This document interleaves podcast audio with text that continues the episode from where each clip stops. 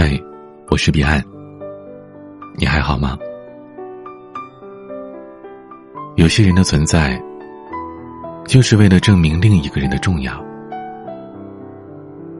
他会用长久的日子来证明自己的用心良苦。都说，爱着的人会发光。我想那道光，也会照着他爱的人。周九金是我们班最瘦的同学，但因为刚生下来的时候重达九斤，他母亲高兴就直接叫了周九金。周九金和我是小学同学，刘小米是我的同桌。我们认识的时间太久了，久到已经记不清是什么时候认识的，但我记得，周九金从小学三年级就开始喜欢刘小米了。刘小米是三年级转到我们班的，为了能和刘小米坐在一起，他请我吃了一个学期的冰棍。后来老师死活不让换，这也成为了他童年唯一的遗憾。我也成了他童年回忆当中的那个恶人。不知不觉，我成了周九进的送信童子。每次上课时，他想传字条，都是经过我送到刘小米的手中。劝周九金，为了我的前途，能少写点吗？可他总是笑嘻嘻的说：“为了我以后的幸福，你就成全我吧。”周九金是真的喜欢刘小米。他每天早饭不吃，把省下来的钱给刘小米买冰棍儿，以至于成年之后，刘小米始终比周九金高五厘米。那肯定。是当年长身体的时候，周九金耽误了。我不止一次的问过他，为什么喜欢刘小米。他说：“你不觉得刘小米笑起来特别好看吗？特别是那根小辫子，就像蜻蜓的尾巴。”很小的时候我就觉得，他的比喻是有问题的。谁会说一个姑娘的辫子像蜻蜓的尾巴呢？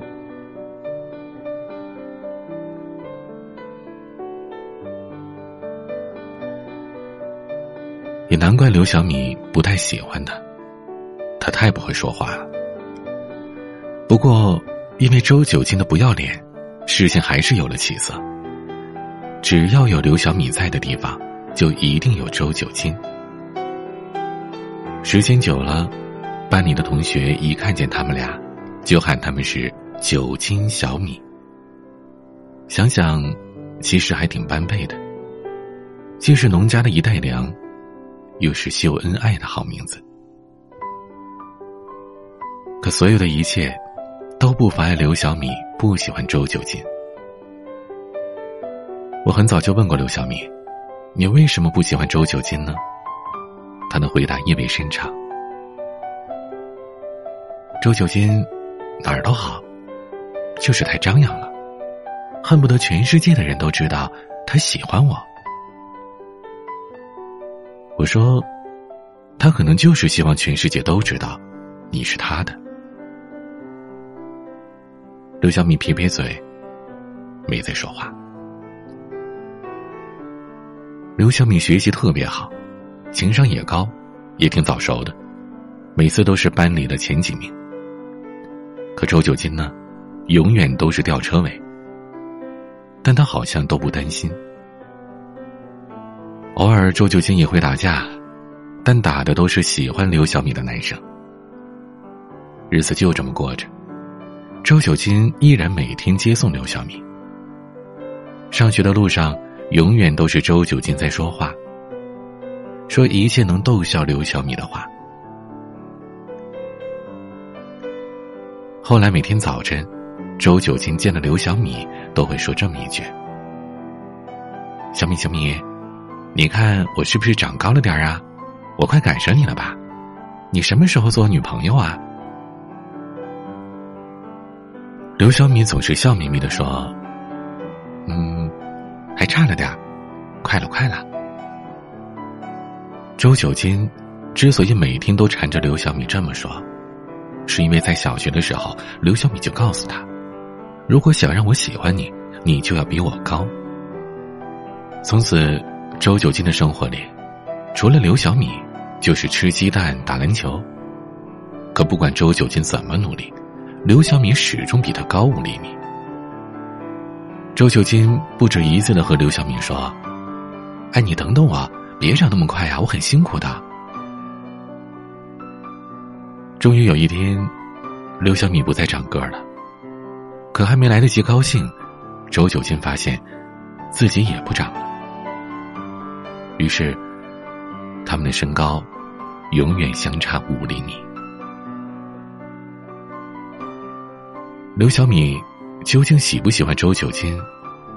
没人清楚，但我知道。有一次，周九金发烧，没来上学。刘小米第一次自己上学。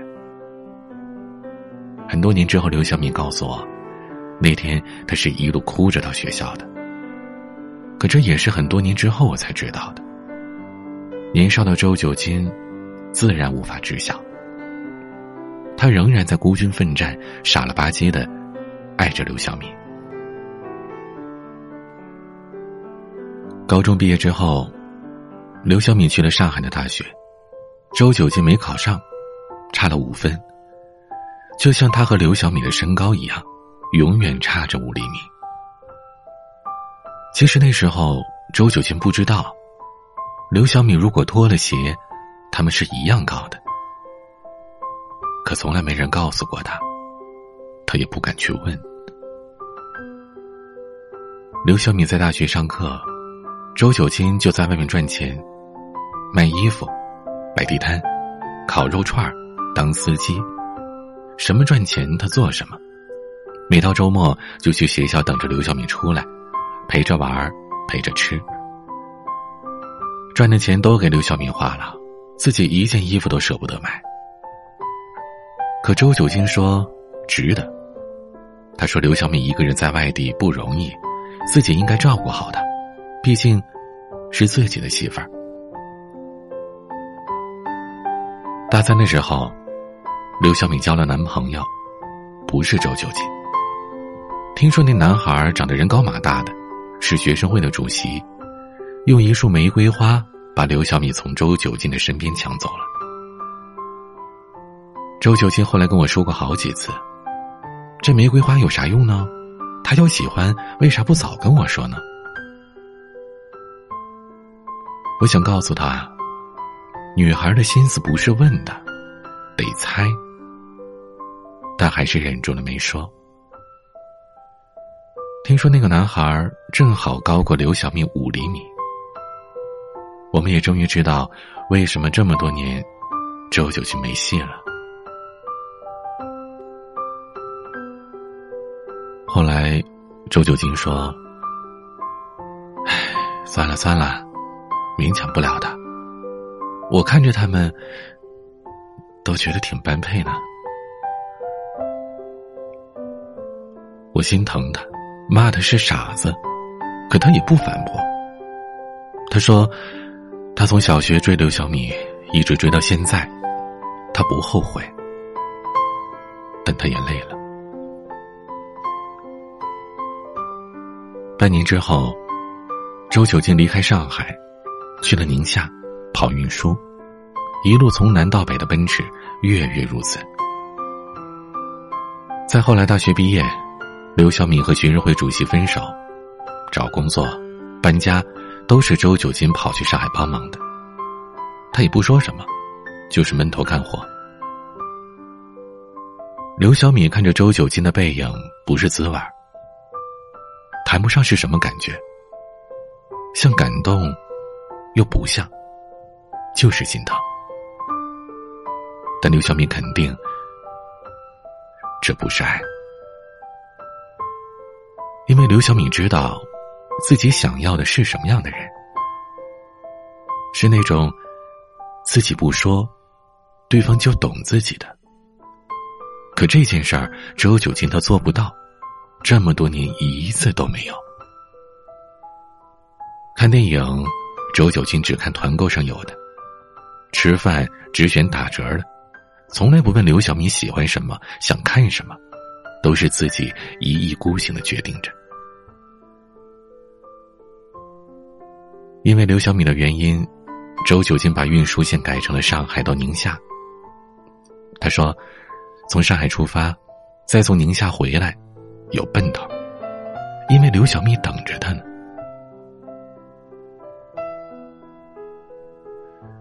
刘小米有一天晚上吃饭的时候，问周九金：“九金，你追我这么多年，不累吗？”不累，就是你总不搭理我，觉得有些委屈。那我下个月做你女朋友吧，你别委屈了。那为啥要下个月呀？下个月就是你追我整十三年了呀。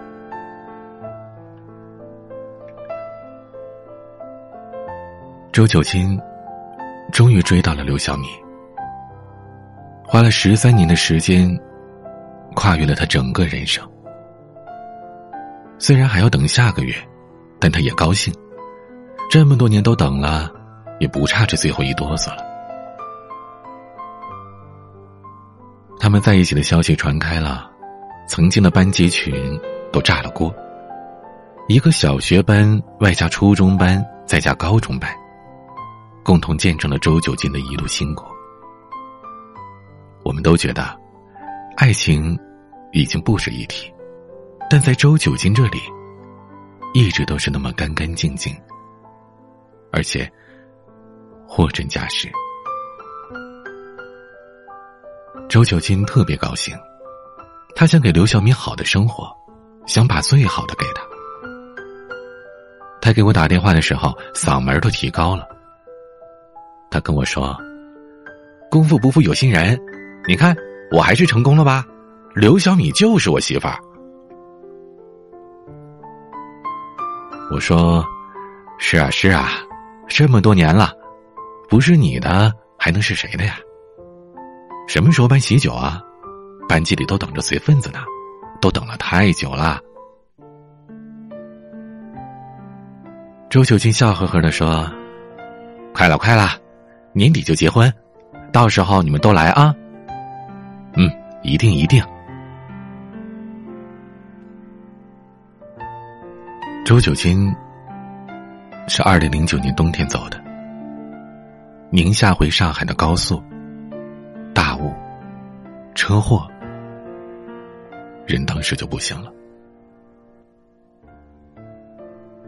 这距离刘小米答应周九金的日子。还剩半个月。周九金的葬礼是回老家办的，大部分同学都回去了。葬礼那天，所有人都哭了。就在葬礼快结束的时候，刘小米来了。他散着头发，光着脚，手里拎着高跟鞋。慢慢走到周九金的身边，趴在他的身上，像哄着睡着的周九金一样，轻轻的说：“周九金，你看，我和你一样高了，我可以做你女朋友了，你快叫我名字呀，周九金。”我是刘小米，你快起来送我上学吧，我快迟到了。咱楼下旁边又开了新饭店了，快带我去啊！求求你了。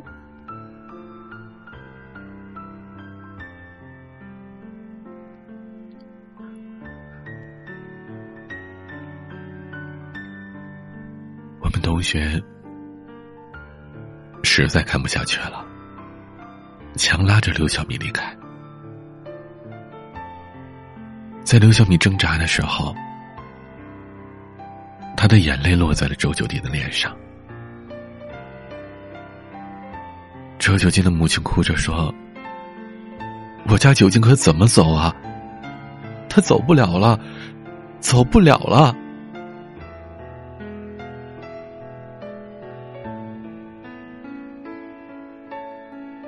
后来我才知道，老人都说，人死了是不能让活着的人的眼泪碰到身体的，不然就无法轮回投胎，就得一直陪着掉眼泪的那个人。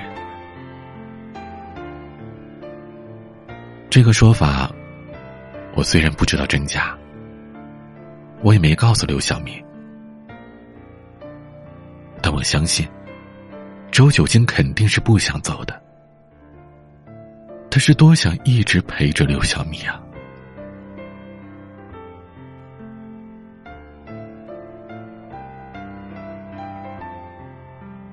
第二天，周九金火化的时候，我们打算把他的东西都烧了，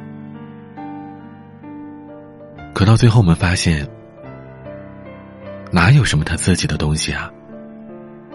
全都是刘小米的照片，有考试后的，有毕业时的，是刘小米很多的人生阶段，就差他们的合影。刘小米请我们把东西给他，别烧了。有几个同学气不过，骂他：“他虽然爱你这么多年，可你没资格要他的东西。”我把同学们拉开，把东西给了刘小明。他抱着那顿东西，蹲在地上哭得撕心裂肺。我知道他为什么哭得这么伤心。那个爱他半辈子的周九金没了，再也不可能有了。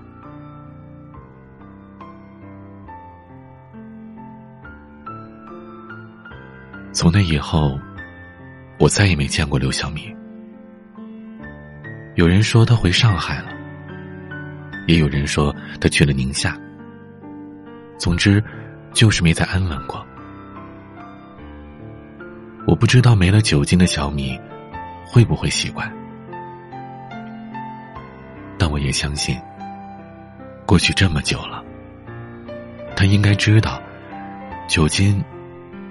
确实是用了一生去爱他。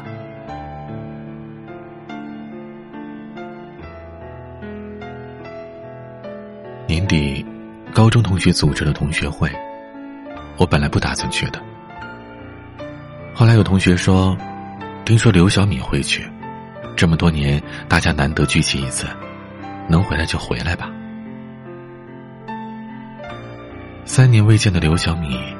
依然单身，手上戴着佛珠，神态静肃。我问他：“你这是信佛了？”刘小米点了点头。他说：“也不是信佛吧，就是舍不得他，想让自己静一些，也想知道人生在世。”到底是为了什么？你就打算一直这么单着吗？我没办法爱上别人了，我欠周九金的，一辈子都不够还。你欠的什么？欠他一个答案。什么答案？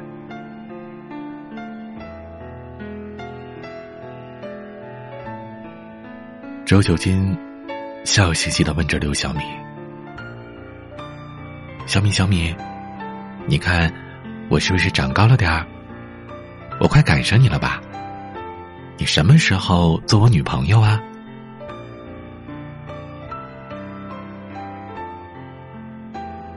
因为你知道。好的爱情是什么样的？所以不对的人，你根本对付不了。好的爱情，终归是要等一等的。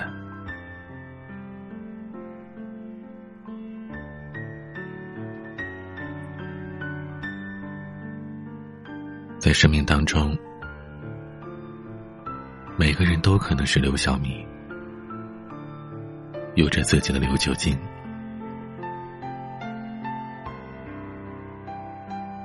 未必是爱情，但一定是最特殊的人，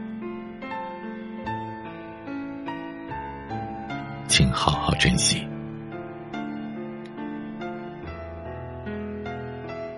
如果喜欢我的节目，请点击专辑上方的订阅，每晚更新，你都可以第一时间听到。如果想要倾诉你的故事，欢迎添加我的微信，彼岸幺五零八幺七，彼岸拼音的全拼加数字幺五零八幺七，或者关注微博 DJ 彼岸。每个夜晚都用声音陪伴你，我是彼岸，晚安。我穿过弄堂，藤蔓卷花香，成双的单车，斑驳的砖墙，我追随阳光，却背对天堂。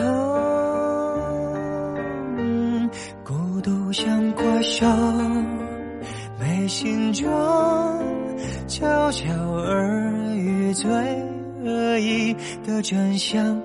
风吹呀吹呀，吹起单薄的衣裳。来说吧说吧，说你为我藏了一颗糖。不见星光无妨你就是我暗夜里的太阳青春像孩子们捉迷藏迷失的我留在现场。牵着我的手，牵着你的手，带我走，趁着无常没登场，最悲伤再次逆流而上，淹没了时光，我们也不过是在。教室睡过头，笑说着梦太荒唐。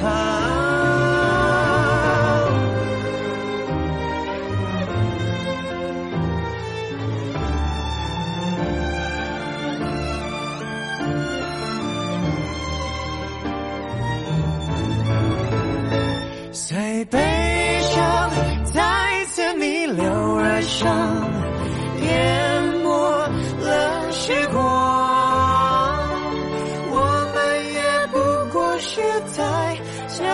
睡过头，为何眼